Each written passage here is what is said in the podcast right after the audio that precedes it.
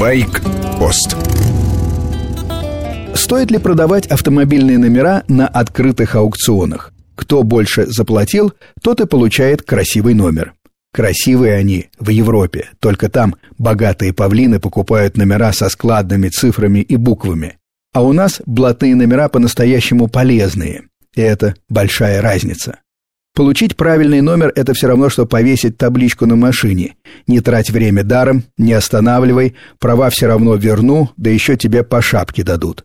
В России такой номер означает неформальные отношения с полицией. То ли денег заплатили, то ли, что еще хуже, обменялись влиянием, услугами. А это во всем мире основа организованной преступности. Не той, что группой по пять человек грабят в подъездах, а настоящей, которая, подобно раку, разъедает изнутри государства. Поэтому продавать номера на аукционах – идея хорошая. Она сведет их владельцев до уровня глупых, богатых павлинов. ДПС будет охотно останавливать, вынюхивать и всматриваться, потому что понятно, люди с деньгами. А уж какие у них связи, придется объяснять каждый раз на месте. Кстати, на мотоциклах блатных номеров нет. По крайней мере, я не слышал о таких. Выходит, мы опять впереди автомобилистов.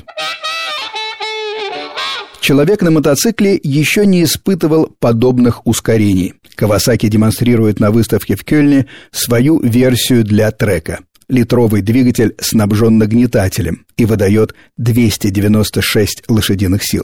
Максимальная скорость за 300 км в час. Версия не предназначена для дорог общего пользования, поэтому отсутствует ограничитель скорости. Kawasaki H2R побил всех конкурентов среди серийных мотоциклов. Он в полтора раза мощнее нынешнего лидера BMW S1000RR. Рама – пространственная клетка, облицовка – углепластик. Подобрать материалы и улучшить обтекаемость помогло аэрокосмическое отделение Kawasaki. Дорожную версию спортбайка обещают представить через 4 недели в Милане. На ней будет двигатель послабее, без нагнетателя. Кельне журналисты толпятся вокруг стенда Yamaha – выставлено новое транспортное средство, то ли двух, то ли трехколесное. Сзади одно колесо это точно, а спереди два больших, но собраны в один узел подвески. Водитель и пассажир сидят верхом. Машинка в повороте наклоняется, как мотоцикл. Клиренс внушительный. Конструкция пригодна для езды и по асфальту, и вне дорог. Никаких больше сведений не приводится. Это пока прототип.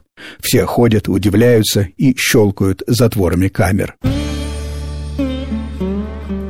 С вами был Сергей Фонтон, старший. В поле зрения байкпоста попадают все аспекты мотоциклетной жизни. Техника, люди и их отношения на дорогах. Короткая рубрика по будням, большая программа в воскресенье.